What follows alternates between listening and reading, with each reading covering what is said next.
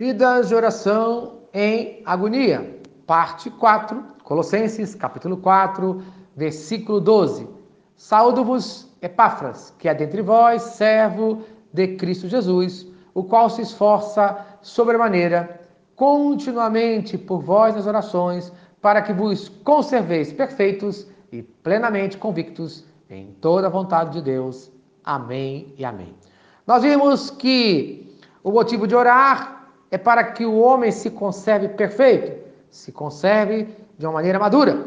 E vimos para que isso aconteça, precisamos anunciar a Cristo Jesus, conforme fala Colossenses capítulo 1, versículo 28, o qual nós anunciamos, advertindo a todo homem ensinando a todo homem em toda a sabedoria, a fim de que apresentemos todo homem perfeito em Cristo Jesus. Amém. Então, primeiro, o qual nós anunciamos. E segundo, o qual nós advertindo a todo o homem.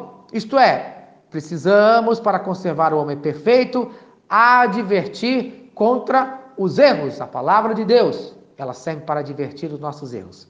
Advertir significa admoestar, chamar a atenção. Estamos chamando a atenção para quem? Para nós ou para Cristo? A igreja é chamada a admoestar e também pode ser admoestada por Deus. Então, nós estamos hoje como igreja admoestando, que é o nosso papel, ou precisamos ser admoestados pelo Senhor. Sua vida pode admoestar alguém ou você precisa ser admoestado. O que é necessário para admoestar? Conforme Romanos capítulo 15, versículo 14, Paulo fala: Estou certo, meus irmãos, sim, eu mesmo, a vosso respeito, de que estão possuídos de bondade, cheios de todo o conhecimento, aptos para vos admoestardes uns aos outros. Amém. Bom, primeiro lugar, admoestação exige conhecimento da palavra de Deus. Não é meramente um conselho baseado na sabedoria e nas opiniões de homens. É Deus quem define o caminho e a palavra dele que nos guia na direção certa. Precisamos imitar a determinação de Paulo, conforme ele fala em 1 Coríntios, capítulo 2, versículos 1 e 2. Eu, irmãos, quando fui ter convosco, anunciando-vos o testemunho de Deus, não o fiz com ostentação de linguagem ou de sabedoria, porque decidi nada saber entre vós, senão a Jesus Cristo e este crucificado. Amém. Você tem conhecimento da palavra de Deus? Em segundo lugar, para ajudar outra pessoa da maneira que Deus quer, também precisamos ser possuídos de bondade. Conhecimento da palavra é importante, mas não é tudo.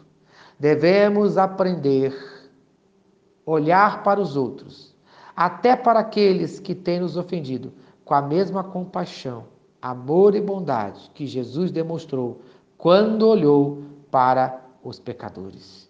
Ele queria salvar todos.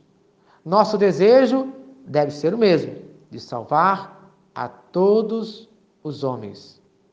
No nome de Cristo Jesus. Amém e amém. Se esta mensagem abençoa sua vida, compartilhe com quem você ama. Vamos orar? Pai querido, Deus de amor.